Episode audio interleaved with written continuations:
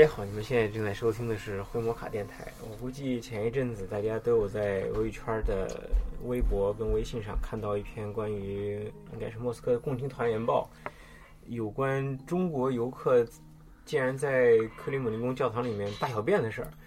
呃，我是有把这篇文章俄语的原文看完了。啊、实话说，呃，它题目确实标题党非常严重，但是呢，下面的内容我仔细看了一下，其实还是相对来说比较中肯的。虽然有有几句话还是、呃、不太容易接受，但是总体来说，呃，还是一个比较值得讨论的事儿。所以今天专门呃，除了我跟胡总之外呢，专门请来了这个莫斯科的资深旅游人士，呃，统哥，然后呢，一起来聊一聊关于这个中国游客在俄罗斯或者是针对莫斯科来说的一些嗯呃的存在的问题。呃，统哥来个自我介绍呗。大家好，那个我是统哥，那个在莫斯科也做旅游做了五六年了，非常非常荣幸，那个飞哥胡总邀请我来 这个这个节目呢，呃，好早好早之前就已经接到了这个邀请啊，但是一直在等待啊，终于等到了今天，借着克里姆林宫人中国游客撒尿的这个机会，终于请到了我。哎呦，我可能还有一点点 感谢。那个呃，一会儿删了就行啊这看胡总心情。啊，看不到你。呃，我第一个问题直接比较呃比较直接，这个事儿是真的吗？从我现在得到的消息来说，我觉得这个事情大概百分之九十的可能性以上是是真的。因为那个报道里啊，就是俄语的报道里，他用了好几个非常不是确定的词儿，比如什么雅各贝或者是呃哪约呢，或者就类似这样的词儿。他好像说是，但是他那个俄语写的啊，是是中国游客在那个克林姆林宫的哪个教堂我忘了，放了个大号，放了个大号，对，像白晒都似的。然后我说。我我当时那个我无法想象那个画面感，你说这么多游客在一个教堂，克里姆林宫教堂里，克里姆林宫教堂都比较小嘛，你去过都知道，他是如何做到的？就是我是觉得非常的不可思议。然后呃就是统哥就呃了解过情况是是在里面放了个小号是吗？对，放了个小号，然后那一天基本上整个我的朋友圈就已经炸了，基本上被这件事刷屏了。啊然后有同行的不解和谴责，那有这个吃瓜群众的这种冷嘲热讽。冷嘲热讽，然后再加上上纲上线，然后或者说等等等等都有。然后给我的感觉，呃，再加上看他的这个报道，基本上我个人，而且我认识或知道这个涉事的这个导游，嗯所以说我也私底下问过，就基本上我个人认为百分之九十以上是是可信的，嗯，小号这个可能是可信的。但是就据我所知啊，就是说这个中国的呃到中国旅游团到克里姆林宫是必须由俄罗斯的讲解来操作的吗？是是、呃，他是必须有俄罗斯的导游陪着，啊，但是他不一定讲吗？他不会讲。关键他讲也听不懂啊。对，所以说而且很多中国导游的这个俄语水平他也翻译不了，啊所以说基本上是中国导游主导，俄罗斯人呢，他首先帮我们约票，啊，这样节省了我们非常非常多的时间，因为有时候还是有好处的。对早一点晚一点的时候，你会看见那个排队非常长。如果我们要自己去买票的话，你基本上你游客两三天的时间，你都可能大半天都排队上在排队堵车上面了。所以说他会帮我们约票，这是一个非常大的好处。第二呢，会协助我们，比如说点点人，嗯他会他们会走到最前面或者走到最后面，我们看见他们就基本上这个团队是齐的，嗯然后会有这样的一个帮助。第三点可能是客工赋予他们的一个责任，就是说看着点这帮客人别乱。那那我多多问乱走乱走那那我多问个问题，就是说这个情况是只有中国旅游团还是对其他国家其他国家也都是这样，也是这样所有全是全国的全世界的客人，可能除了俄罗斯客人，可能俄罗斯客人也有，俄罗斯客人也有。因为因为你看，如果说这个事情要是针对中国人的话，可能我们觉得是受到歧视了。但是如果他是这个这个克里姆林目前这个情况是对所有客人的话，就所有国家客人的话，我觉得那那就是他的规定而已嘛。呃，是这样的，就是原来他可能规定的没有这么严，啊原来没有这么严。比如说原来可能是比如三十个、二十五到三十个客人一个俄罗斯导游，啊然后呢，就是你比如说我有一个四十个人的团队，啊我一个中国导游配上两个俄罗斯导游，我们三个人服务就可以了。他这件事情之后，他现在呢，就是每二十个中国人必须是一个中国导游加一个俄罗斯导游。哦，就是比如说，如果有一个大巴上是四十个中国游客的话，需要两个中国导游对需要加上两个中国导游两个俄罗斯的游对客。我去，对他等于说要你每二十个中国游客就必须有一个中国的导游来陪伴着。那中国跟团的领队算吗？呃，如果这个领队会说俄语，算就算。基本上现在克里姆林宫的门口已经成为了一个预科的一个考试的实验室。怎么说这话？这 跟那个俄方导游沟通呗。不不不，他会问你，比如说方，你的俄语怎么样？请你给我简述一下中国的文化。嗯请哥你给我简述一下克里姆林宫，克里姆林宫是什么？你给我简述一下莫斯科，给我简述一下俄罗斯。嗯然后你要说他听一听，看看你会不会俄语，还是随便找了一个人来糊弄他。啊？哎呦我去！对，这这是一个倒逼我们学俄语的一个好机会。那哎 你要俄语不行，你就进不去。呃其实这倒，我觉得真要是从跳过角度来讲，从俄罗斯人角度来讲，也不是一个坏事儿。因为我确实之前也看到彼得堡的一些媒体的报道啊，就是也是，当然是非官媒了，这种事情官媒一般都不会提，都是一些比较有影响力当地的一些自媒体或者是网络媒体，就说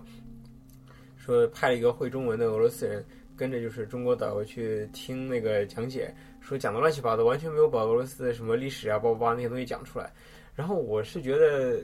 因为我没接触过，没有跟过中国导游去过彼得堡啊，但是我觉得这种事情好像听起来是蛮尴尬的。你说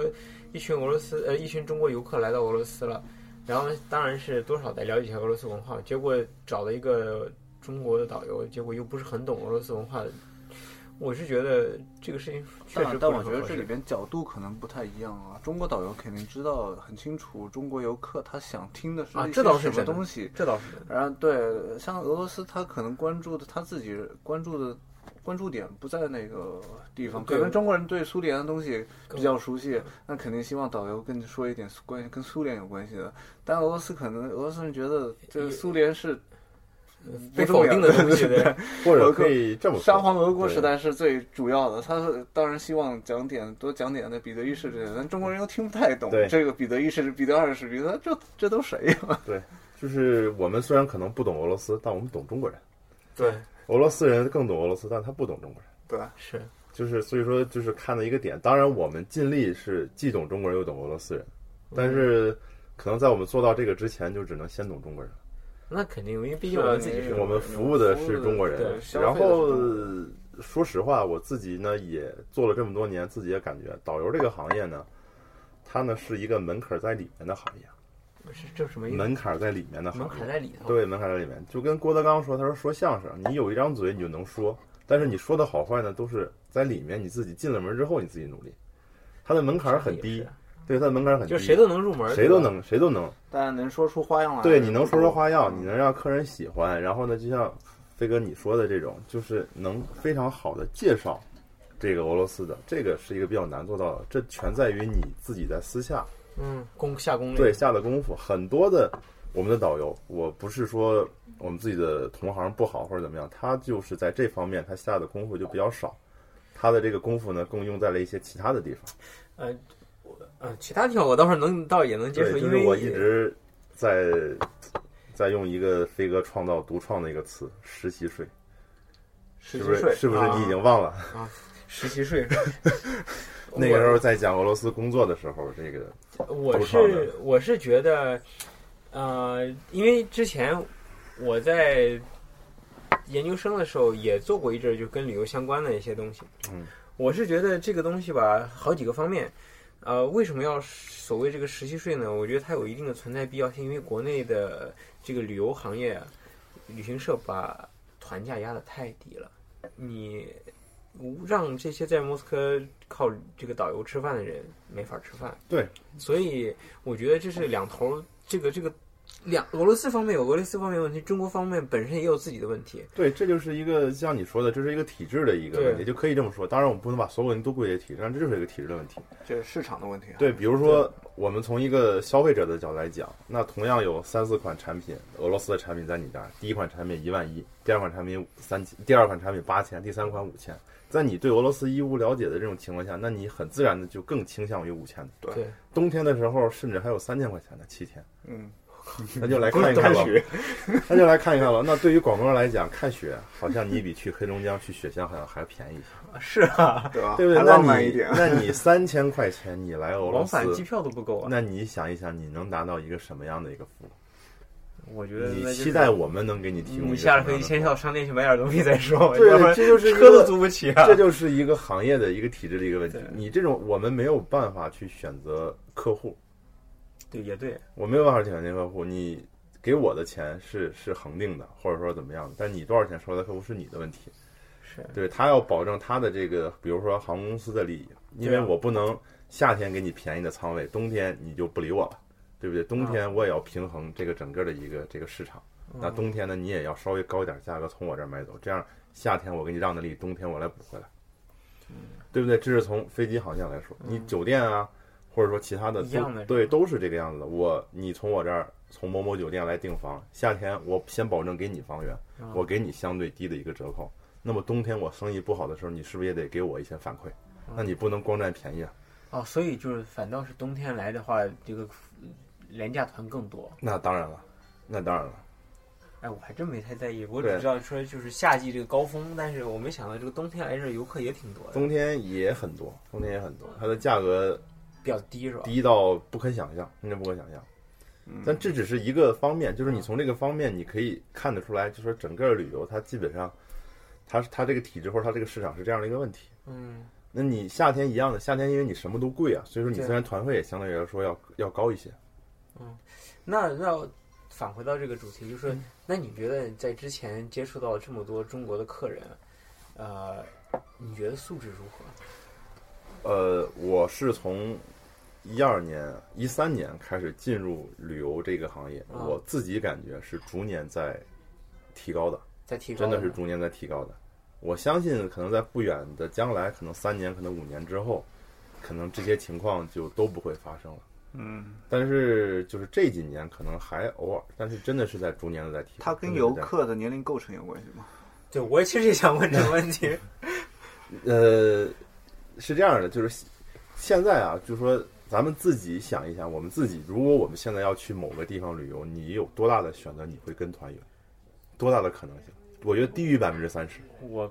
低于低于百分之可三，能低于百分之十，是不是？哪怕是去去某个语言你再不通的，或者某个再小的地方，现在网络这么发达，是哈，我们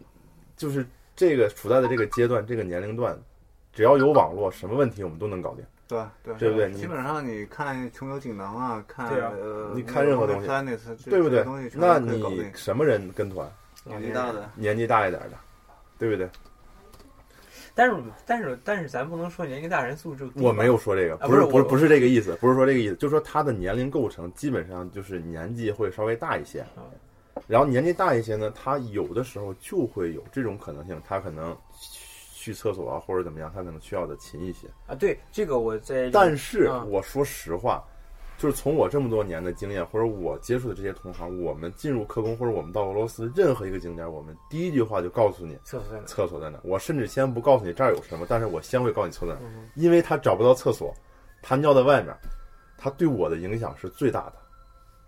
是啊是啊，对不对对？你尿在客工了。克里姆林，他你尿在克里姆林宫了，或者你尿在俄罗斯，或者你尿在全世界的任何一个景点，当地的景点他找不到任何人，他第一个找的就是你导游。是啊，嗯哼，这倒是对不对？所以说我比你们任何一个人都更害怕这个事情的发生，所以说我会尽我自己的最大的努力。啊，那我也拦不住，那是那我也他要是拦不住，真急了，那我也拦不住。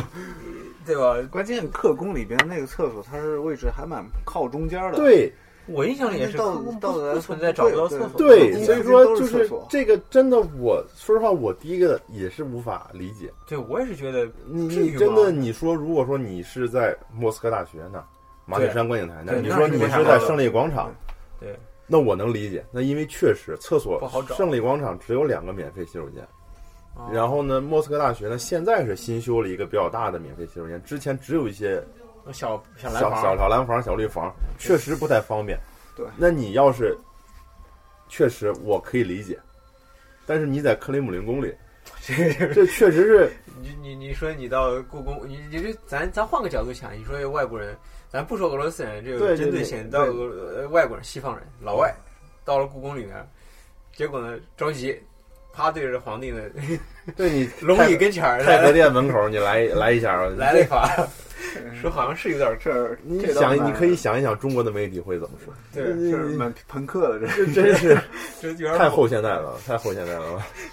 不过不过话说来，我这插一点，就是那个文章里面写了一点儿，就是我觉得还是比较客观的，就是说说为什么就是中国，尤其是亚洲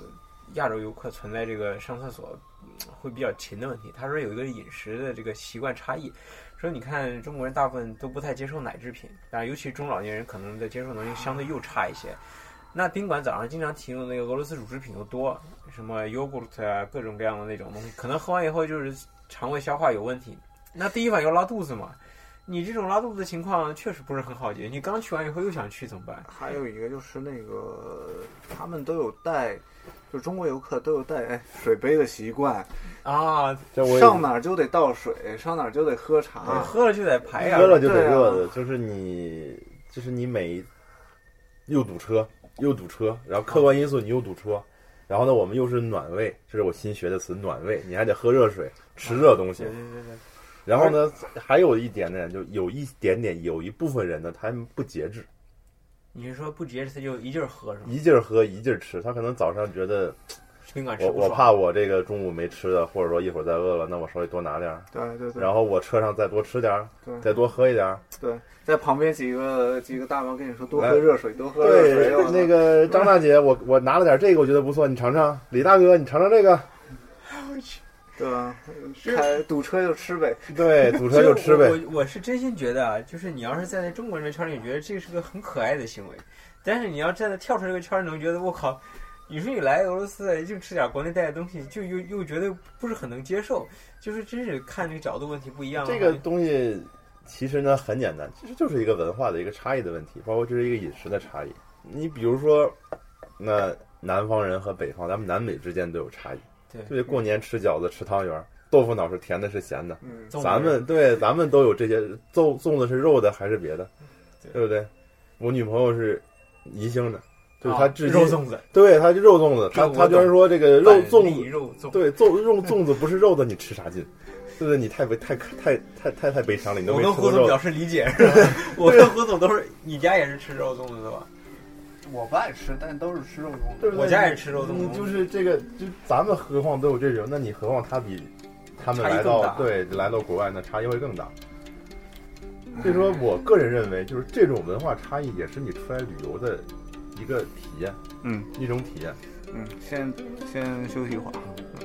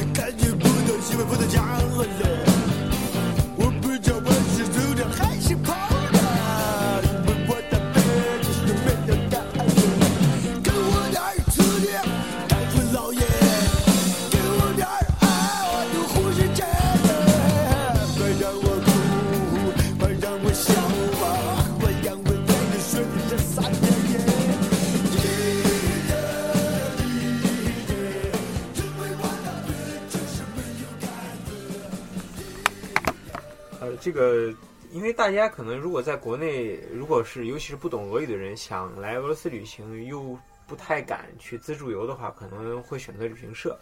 那一般的旅行社可能，可能去了几家旅行社，了解的情况可能路线都是差不多，甚至说，你不管在国内的哪个旅行社，可能到最后在莫斯科是一个大团。那我就想请这个统哥啊，就是给我们分享一下，其实这个旅游路线是不是分不同的种类的？对，呃，但是其实说实话，这种大团的旅游路线呢，大同小异。嗯我据我所知，啊，据我所知，这种旅游路线其实一开始呢是俄罗斯人嗯设定的，啊，我们中国人呢就只是照搬，嗯直接就来做这个事情。就是所以说莫斯科，加金环加彼得堡。对，就它，所以说它基本上是以教堂为主，或者说它是以西方人喜欢的为主。对。然后所以说你你这对我们中国人来讲，它的吸引力呢就有限。相当这是第一个，它的起始点其实是老外，对是西方人，对嗯西方人。第二点呢，就是一个成本的问题。嗯，就是我们不得不考虑这一点，因为在商言商，你肯定我们是要目的是是要有利润的养活自己吧对，养活自己，我们是要有利润的。就是这些景点，首先它的呃，就是它比较好推，嗯比较好推广，它名气大，它名气大一些。第二呢，就是它零成本，嗯，它基本上这些地方都是免费的。嗯，你指就是比如说无门萨利森票景点的，比如说对庄园，新生女，其实石头院有些也收费，我现在带团就收费现在，收费你带团就收费，你带团就收费，对我就不带团就。其实呢，我真的认为新生女公墓呢，其实如果说这个导游的水平够的话，这是一个非常对或值得去的一个地方，嗯比较值得一个地如果方。导游会讲，如果导游会讲的话，嗯他能讲的比较好，这是真的是一个比较值得去的地方。但是我我再插一点一是导游会讲，还有一个是愿不愿意听。我觉得很多游客，因为之前我也带过，就是去就是新圣女公墓，当然我知道有几个人我能讲一下，但是我发现，如果你带我，我当时不不会带很多人，因为我会看人多，我也头大。比如说七八个人的话，一般听的两三个，剩下的都在瞎胡拍照，他也觉得无聊，他走这儿走那儿走这儿走再走丢了，哎呦我去，就是又是个麻烦事儿。这个呢，说实话，当然萝卜白菜各有所爱，这个东西你不能奢求每一个人都会喜欢跟你喜欢一样的东啊，西，这倒是真的。对不对？然后呢，就是之前的一个铺垫，或者说对你的一个信任度，或者对你讲的东西是不是有一定的兴趣，或者你能不能骚到他们的点，这个很重要。你其实四十个人，真正听的也就十个人，真正对你感兴趣的也就十个人，大多数人都在后面拍照。大多数人都在拍照。那么你需要呢，就是其实在他注意你的这一刹那呢，就是说五秒或十秒，或者说三十秒之内呢，你就把这个人基本上你要概括一下。嗯然后你发现，哎，这四十个人当中有三十个人或者有一半儿人还比较有兴趣，那么你再发散的说一说。那你看四十个人中只有五个有兴趣，那走下一个，下一个，下一个，对不对？然后就是这里面就是一个你说话的技巧，还有呢就是你的说话的一种这个方式，你讲解这种方式，这个其实是起很大的一个决定性作用。嗯我我是觉得啊，中国游客跟俄罗斯游客，咱不说所有吧，就是普遍来说，大部分人，我觉得俄罗斯人，但是我我没接触过俄罗斯人去中国跟团的，但是比如说有时候去莫斯科郊区一些团跟着俄罗斯人的话，他们那个导游真是讲一路，而且呢，就是不管你听不听，呃，当然我发现大部分俄罗斯人是在听导游讲解的，而且有的还听的就是挺带劲。我是因为，我听一阵儿那个接受能力就跟不上了，所以但是，比如说我上次去那个像那个比利斯，你说是特别长那个，我知道那个地方，特别长的名字，就是别在有个小船在那儿的地方，对吧？嗯，那导游真是从莫斯科一直讲到那个小小镇，而且路上所有经过哪些地方，他啪啪啪全讲了。然后我就很好奇，我听了一阵儿，我可能听了有半个小时吧，我有点坚持不住，因为接受能力，因为你你要过脑子，你要认真听的话，其实挺累的。明白。我就开始观察旁边俄罗斯人。那当然，俄罗斯现在很少在车上吃东西的，对吧？这个方面确实可能值得中国游客学习。对，没这习惯。还有就是，我发现大部分人都在听，就我觉得挺让我值得值得敬仰的，就是他没有说在自己聊天儿，大部分人都在听，甚至说没有听的人也没有在聊天儿，因为你在聊天儿的同时会打扰别人听。我是觉得这方面俄罗斯，当然他听的是自己国家历史，可能比较感兴趣，也是实话。但是呢，总体来说给我的感觉就是，他对我一个也带过团的人来说，讲讲解过一些景点的人来说，你听我的讲解，原则上是对我作为我工作的一个基本的尊重。嗯我个人是这样认为的。所以我觉得，即使我要不听的话，我也不会打扰别人去听讲解。但是我觉得中国游客就不会太在意这个。统哥，你讲你的，我跟胡总聊我胡总的，然后胡总，然后说胡总你吃这个啊吃这个，然后边吃边听多好呢，是吧？我觉得中国游客不太去注重这种就是听讲解的这方面的东西。嗯嗯，确实是有你们说的这个方面，然后还是这些东西吧，就是因为离他们还是比较远。嗯就像你说的，因为这是他们本国的这个俄罗斯，这个俄罗斯人是他们本国，对我们来讲这是个外国的历史。对。那有一些人，对于有些人来讲，外国的历史关我屁事儿。对他不能在呃，他导游说的这些东西里边找到和自自己知识储备的契合点，他就会觉得特别陌生，听着没意思。这是一个，所以说为什么就是一开始我们说的，就是我们虽然不懂俄罗斯，但是我们懂中国人。是是其实我们更知道，就是这些人来了之后想了解一些什么。想了解国内不知不道的东西是吧？这是一方面，他可能并不想知道彼得大帝，并不想知道叶卡捷琳娜，他想知道中国人在这边生活的怎么样，哎，对，他想知道这边的物价是什么样的，这边的水电要不要钱，这边的福利什么样，这些跟他们相关的东西。嗯，好拿出去吹牛逼的东西，对，就是实话。哎，你只吹牛逼是给跟谁吹？会拿回去跟自己朋友吹啊对，回回去之后，哎，我俄罗斯人生活，水平怎么怎么样，你不知道。我现在跟你说说，我去过俄罗斯了。对他，他其实这些是跟我们自己更息息相关的。就或者可以这么说，其实我们的游客比较务实，我我觉得整个整体中国人来都相对比较务实，对我们都比较务俄罗斯。人比较喜欢体面上的东西，对这些就是仪式感的东西。这些东西呢，可能就是又跟另外就说大了就是一根文化，就是另外那种就是就是文化。他们的是一个什么样的生活条件，我们是一个什么样的生活过程，就所以说我们更关注就比较务实的东西，更更更关注就是和我们相关的一些东西。这个确实，所以说这个点呢，就是就是在这里。那你一个导游，那你光讲历史，你光讲哪一哪年莫斯科哪一年怎么样，哪一年怎么样，其实没什么意义，可能真正你这四十个人当中，就是能真正静下心来听的，可能不超过五个。那所以，说那个时候嘛，经常有一句话调侃：上车睡觉，下车撒尿。嗯，到了景点拍照，回去一问啥都不知道。对，这老景点。我觉得中国游客基本上到哪儿都这样，对对对在国内基本上也这样。，对，就是他到任何就是这样，他基本就是这样。这个确实，国内旅游更夸张，对他基本上就是就是那有一句话嘛，有两句话嘛形容，一个是来都来了，来都来了，该花的钱还是花的。对，来都来了，该花钱该还得花，该绕的还得绕嘛，对，对对？呃，那我再倒回去问问你，你觉得你之前接触的中国游客听话吗？就是你跟他，比如说几点集合，比如说，对我我是挺好奇这个问题，我我总觉得大叔大妈其实不不是很爱听我们这种，就就是是几点钟集合？对对对这种事情他好像觉得不能大声喧哗之类的东西。对，就比较，比如说你看啊，俄罗斯人在公共场合相对来说是比较安静的，对。但是呢，中国游客呢，他好像不太在意，咱不说不尊重当地的文化，或者他是不知道，不知道，对，但是呢，如果你告诉他这个俄罗斯这个人在公共场合不喜欢大声喧哗的，你觉得他会听吗？就普遍来说，我觉得大部分来说是会听的，大部分来说是会听的。因为我我是一直觉得啊，之前看过很多就是关于中国游客的俄俄罗斯的负面报道，说这个中国游客，嗯、各个方面啊，就是上餐厅很吵，在哪都是非常吵，或者就是乌所以才带他们去中餐厅嘛，其他餐厅不敢带过去。对呀、就是乌泱泱的。我们也知道啊，所以说就不带他们去啊。乌泱泱。后来我其实是有在想一个问题，其实我觉得不是中国游客故意这样，而是因为我们在中国就这样，对，觉得出国这样也很正常，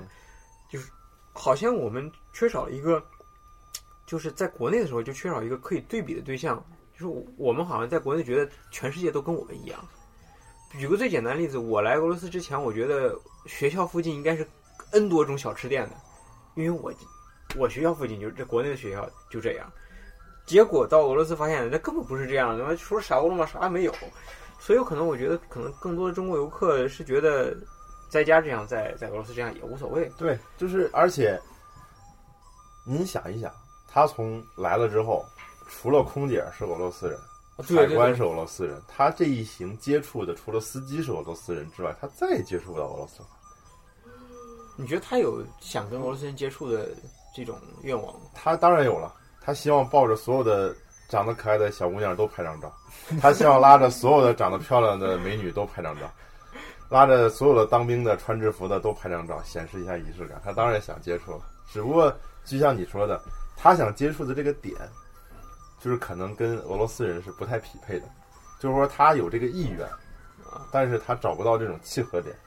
然后呢，就像你比如说你说的这个学校旁边都是小吃店，就是给我自己的感受就是你想一想，就是咱们小时候或者我来俄罗斯之前，我从来不知道上上电梯我要靠右站，我往我觉得我往哪儿站都行。对我站哪儿我舒服就站。对，但是其实现在在北京或者在大城市，在全国就越来越多的地方，嗯，就慢慢的这种教导已经现在在北京基本上所有人都是靠右站，大城市基本都是靠右站，你左边让给有急事儿的人。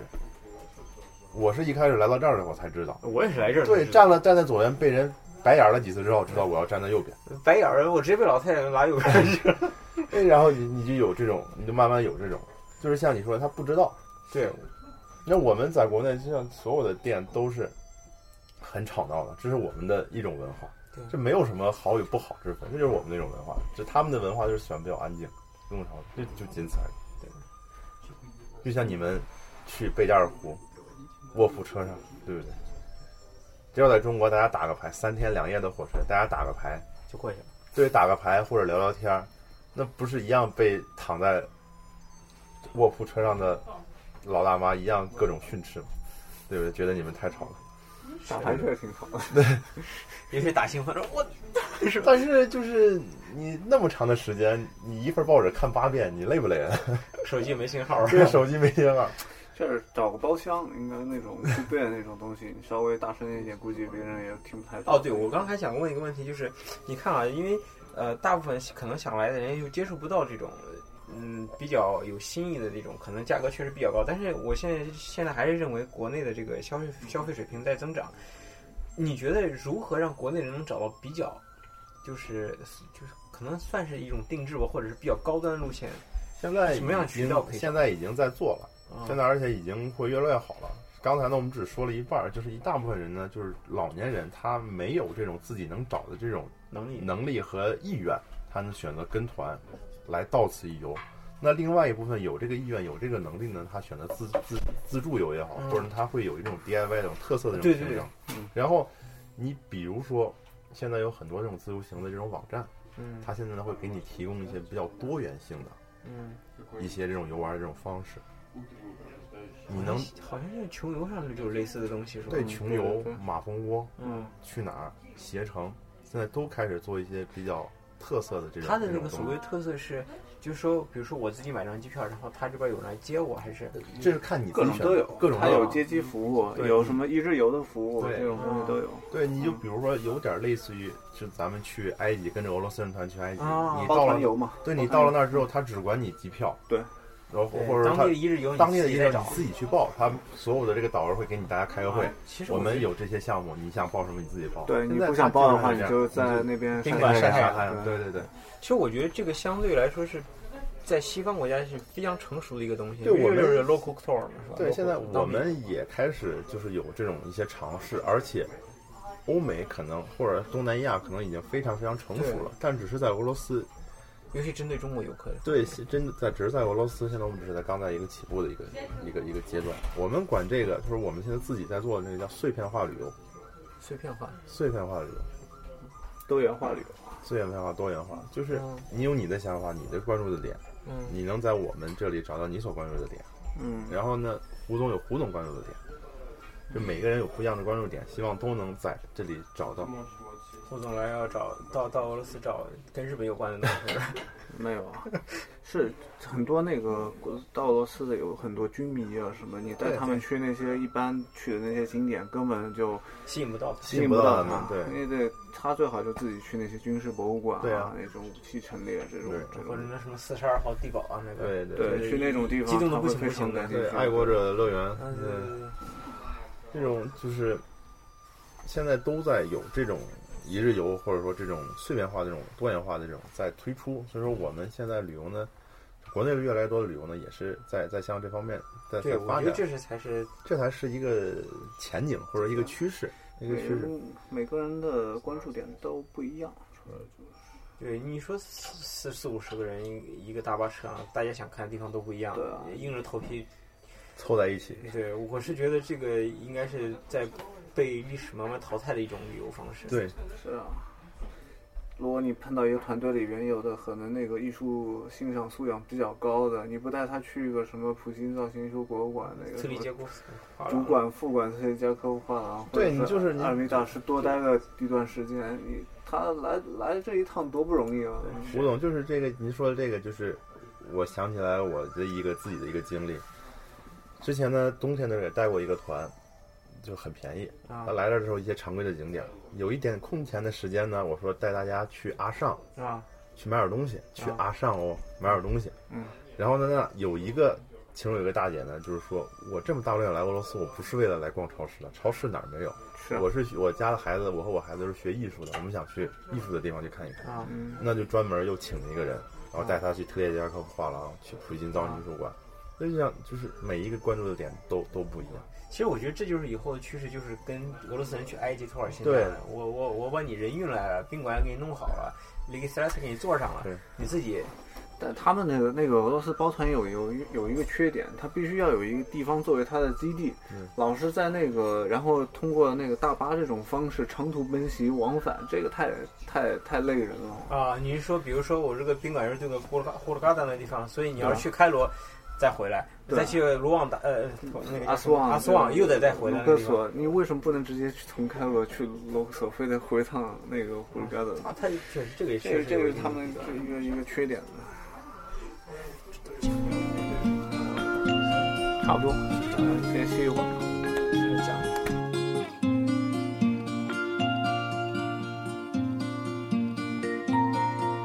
Не сразу все устроилось, Москва не сразу строилась, Словам Москва не верила, а верила любви. Снегами запорошена, листвою заворожена, Найдет тепло прохожему, а деревцу земли. Александра, Александра, этот город наш с тобою, Стали мы его судьбою, Ты вглядись в его лицо, Чтобы ни было в начале, Удалит он все печали, Вот и стало обручальным Нам садовое кольцо.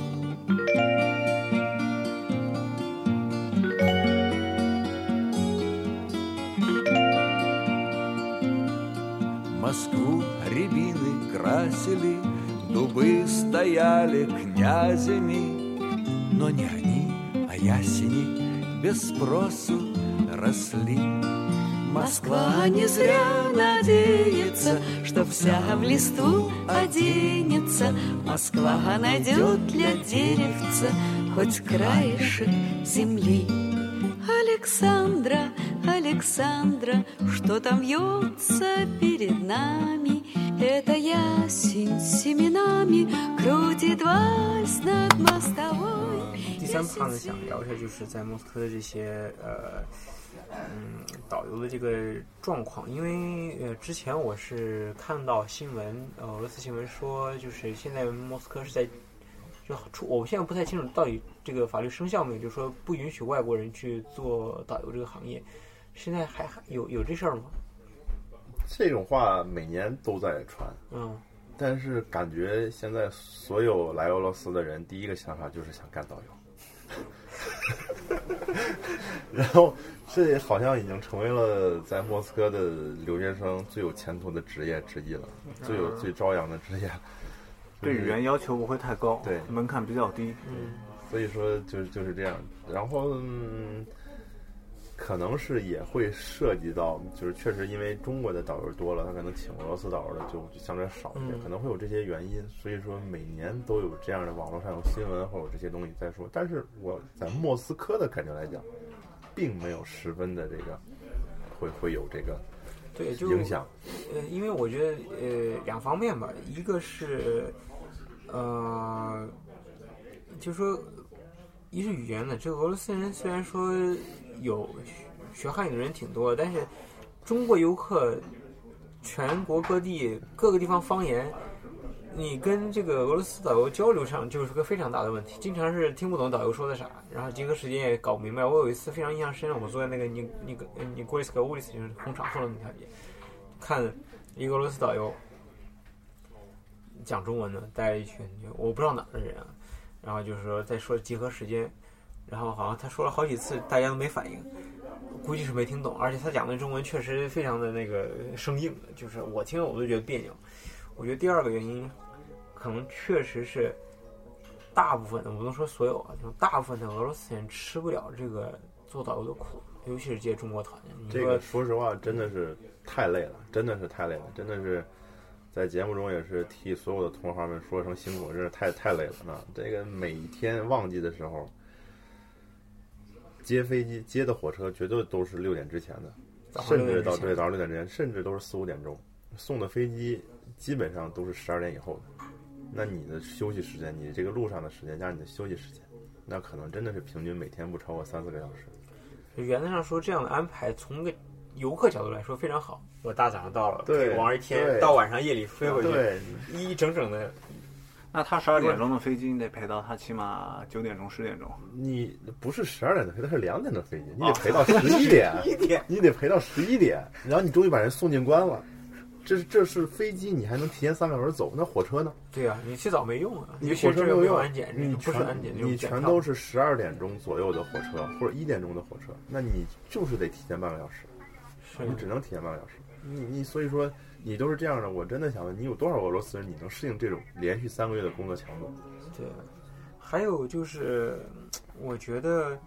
你看啊，就是你看你作为一个就是旅游业工作人员来说，你比如说，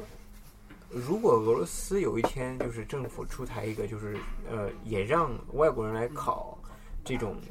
就所谓的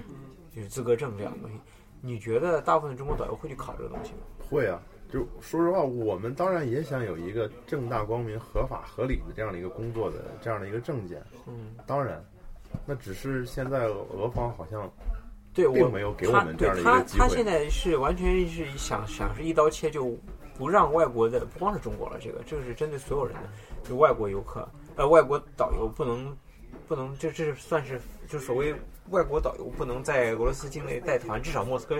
我看他的法律条文，至少当时草案是类似这个意思，就是说就外国公民不能从事导游行业，有这样的一个规定。但是我是觉得，包括统哥也说了，就说如果俄罗斯政府提供一个疏导的一个途径，哪怕说给这些中国导游做一个所谓他们的就是规划培训，我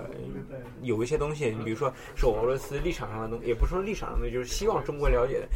你把这个东西普及给他，然后考一个所谓的证，其实我觉得。你说，你觉得统哥你能接受吗？比如说让让你呃，还有一个问题就是，比如说让你呃，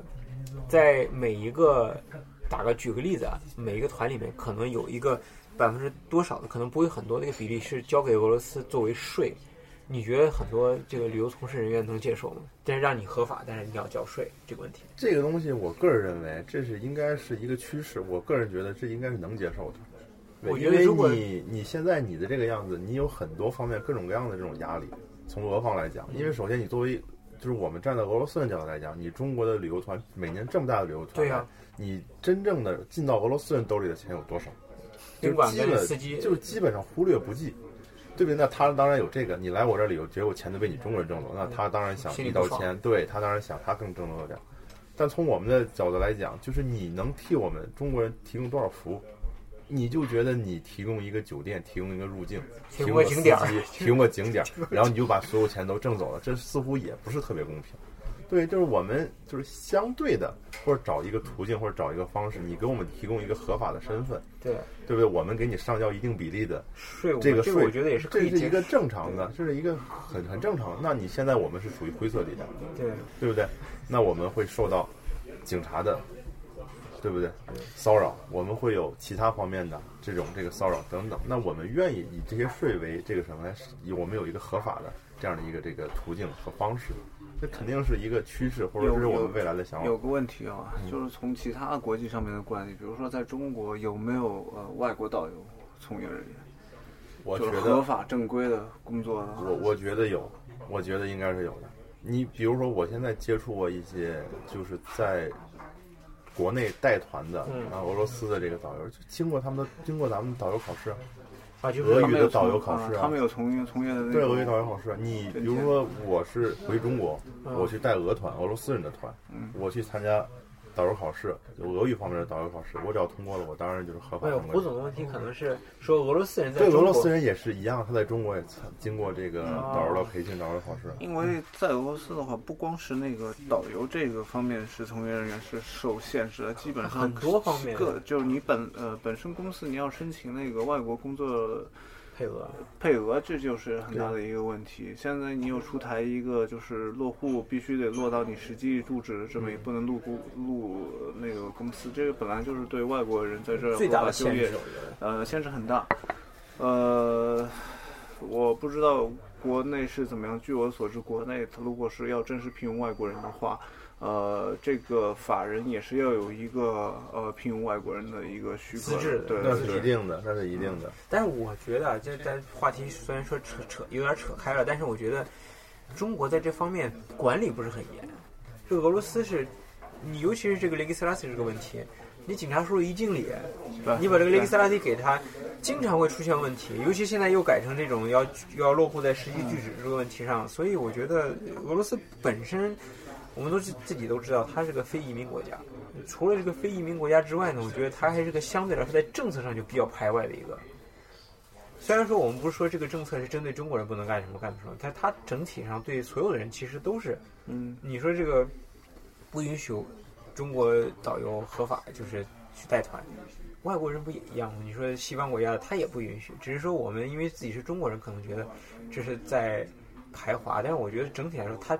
确实整个国家来说就是一个比较排外的一个从政策上，对不对？政策上比较保守。对，暂且不说我们这个守法不守法的问题，是你的这个法律是不是有一定的人性化？虽然说这个话应该倒过来说，应该是我们 先守法，先守法再说这个法律有没有人道性，呃，这个呃就是很人文的地方。但是我觉得从各个方面来讲，你包括我的身份，在刚入职的时候，我的实际工作是编译，应该叫。但是呢，作为俄罗斯国家的一个媒体来说，他竟然没法给我们申请到以编译的身份申请到公卡，嗯嗯嗯，所以我们的身份是格里斯班奖记者，你就可想到他这个这个体制僵，也不能说僵化吧，就是死，也不能说死吧，就是说他很它它有一个名录，就是哪些那个职业上面呃可以用外国人上面可以有外国人，其实他的如果不在他这个名录以内的，他是不允许那个发工卡的。所以我就觉得他这个这个太不人性化了，所以就感觉，或者说就是听你们说的话，就感觉收紧很简单，但放开实在太难了。对啊你一个法律他一刀一你切就完今事儿了天。真的可能想一想，今天想起来，可能服务员不能让外国人，咔一个法律，服务员都别用外国人。但你就是你要说什么时候就你们中国俄罗斯人不够，你看什么时候能不能放一放？但这个过程又是非常的冗冗冗长。而且一这个东西一旦是向外国人开放的话，又是各个什么杜马讨论说你这样开放的话，把俄罗斯人的工作岗位又又又又给放出去了。但是很多工作岗位，说实话不适合俄罗斯不适合俄罗斯也不会去干的，这个就是，或者这么说，其实你你这个蛋糕每年你蛋糕这么大，你把蛋糕越做越大，怎么可能会少你俄罗斯人吃饭的地方？我我就是老是想着就这点蛋糕我全拿了，我全拿了。对就是有的时候吧，我也影响不了他的政策，但是我就是希望他能眼光稍微开阔一点，就是希望他能就是把这个蛋糕做大，或者把这个事情做大，然后再来考虑分一杯羹。你把这个事情做大了，这个羹会比你现在想赚的这一这全部可能会会会更大，可能会更大。就是你这样一刀切，那你真的想想不让所有的外国人干了，你自己本国有这个接待能力吗？对啊，他来不了了之后，那受损的是谁呢？他就是就这些问题，他有没有想过？就是你你光想着不能抢本国，那你本国有多少个能真正的了解中国人思维的这种，呃，中文说的够水平的这个俄罗斯有证的这个导游，而且你能有多少？对，而且所有的几十万人、几三百万人入境，给你，你带得过来吗？你接待得过来吗？你一个人要带多少？而且话说回来，我觉得很多俄罗斯人即使中文特别好，他也不会去干导游这个行，对对吧？因为他从打心底里来，他不了解什么回扣这方面的东西的情况下，他觉得导游是个费力费力不费力不讨好不讨好的活儿。所以呢，我觉得很多，你看我认识这个中文特别好的，我说你有没有想过旅游什么？人家还是喜欢愿意坐在办公室里面吹着空调，然后对着电脑。你这种带团这种跟下地干活似的，他觉得不对，真的就是下地干活，不真的光是下地干活。大夏天了，是干两个月，皮肤晒的全都跟非洲人似的。对对人家不是喜欢晒着跟非洲人似的吗？太辛苦，太辛苦，真是太你让他你让女生是啊啊，对，这样行。你你让他在大地上呃海滩上躺着晒黑，他愿意；你让他带团晒黑，他当然不愿意。对，所以我觉得这个东西确实是很多方面的一个东西，不能说一个不能说中国游客的一泡尿尿到克里姆林宫上就把中国游客所有否定了，或者是把整个这个旅游行业都否定了。我们觉得就是这个问题要从多方面角度来说，一是中国在这个旅行社在在中国那时候招游客的时候，你把这个价钱压成这样，已经是一个问题的一个温床了。再加上俄罗斯有很多相当来相对来说对于旅游不是很便利的各个方面，比如说我是知道很多地方你你你这么大一个客车，然后不让停，你的客人下午来上不去，然后呢又一动不动警察又过来又小棒子，所以说我觉得他是想吸引游客，但是又没有做出很多的这种吸引游客、促进吸引游客的一些政策。我我更愿意理解为可能现在还不太会，可能就是在一个转变的过程中，也许将来也会好。我希望他将来也会好。那我觉得就是现在的这个情况下，就是作为现在的这个从业你从业者，你只能去在自身方面加强。再多说几遍，哪有厕所？那除此之外，你做不了其他的。你看他一有这个想法来，大爷，我搀着你，来这边有厕所，来来这边这边，不要拉在这儿，你不要在这儿上厕所，普京闻到不合适。呃，确实是，呃，是那最最后一个问题就是，嗯、对中国的游客有什么呃忠告或者建议？想来俄罗斯的，不管是大妈大叔游还是自自自助游那样的，或者是那种散散，呃，忠告谈不上，就是建议的吧哈。建议其实呢，就是希望，呃，来俄罗斯之前呢，也是要背背书的，就是也是稍微要了解了解俄罗斯的一些历史。嗯然后呢，我个人觉得不要光把精力都放在哼，没有 LV、普拉达啊，这个全世界哪儿都有。但是我觉得还是应该了解了解俄罗斯它所独特的，因为这真的是一个文化大国。对，了解了解托尔斯泰，了解了解普希金，可能会比一些其他东西 LV 可能会有有意思一点点，因为这是俄罗斯它的特有的。你既然选择来了，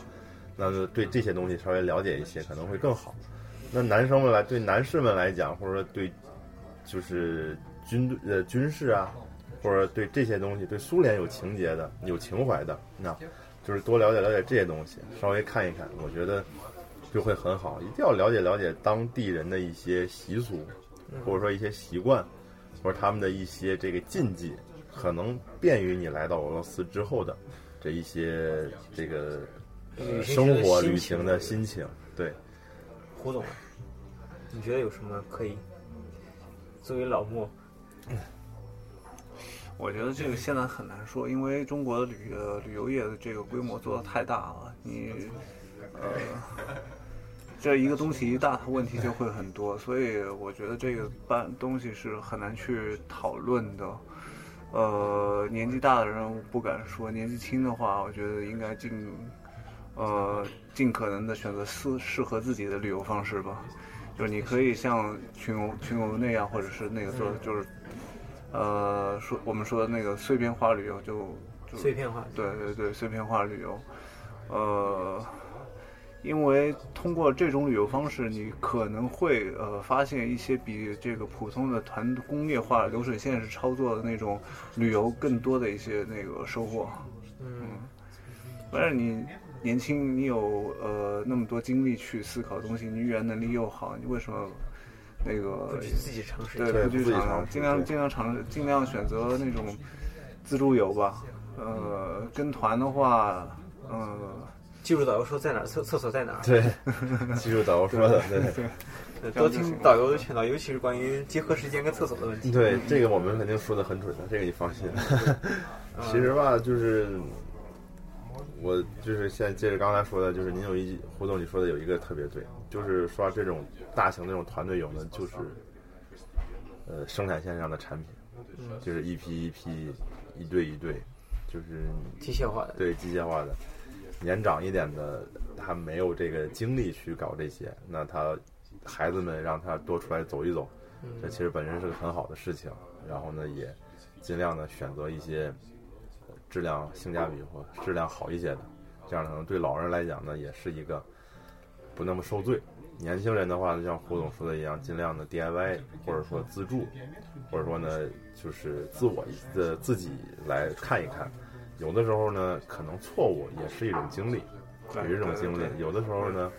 就是这种迷路啊，或者说呃有一些问题，其实也是人生中的一些经历，这也是也会非常装逼的标准。回那个回国装逼的标准。我当年在哪儿哪儿俄罗斯走错了，一句他们一句英语英语普及率不高，我怎么去凭着我跟他们对对对沟通？凭着我的手语，对对对，怎么就找回来白了。活明白了。对对对，这这也是一个非常有意思的事情。对，你可以呃，就是通过这种自助游的方式，可以就了解到一个比较真实的那个当地的生活对和这种呃人们的那种思维模式啊什么。要要不然总是隔着大巴车看，是真。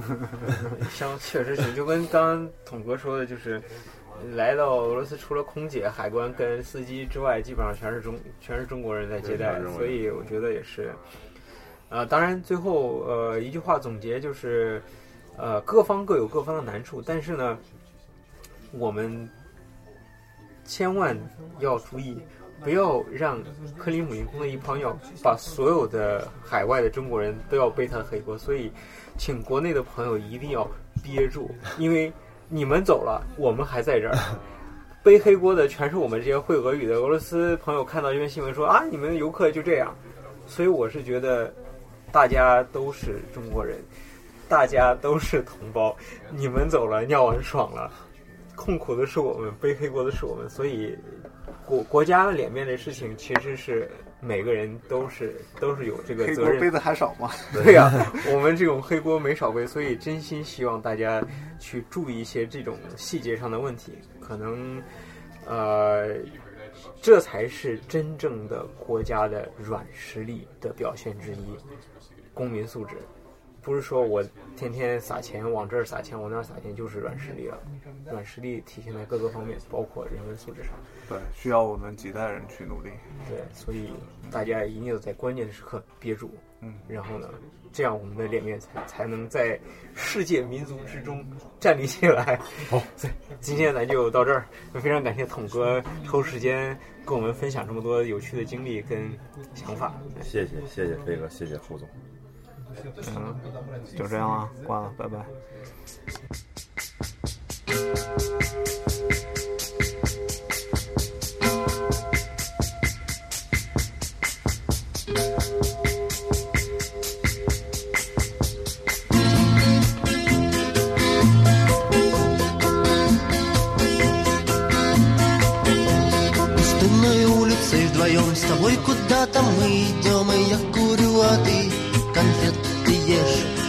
Светят фонари давно Ты говоришь, пойдем в кино А я тебя зову. В кабак, конечно. Восьмиклассница.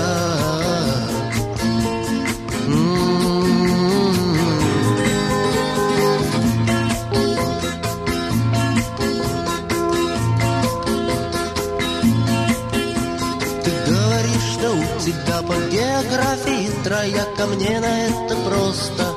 наплевать. Ты говоришь, из-за тебя там кто-то получил синяк Многозначительно молчу и дальше мы идем гулять. М-м-м, Восьмиклассница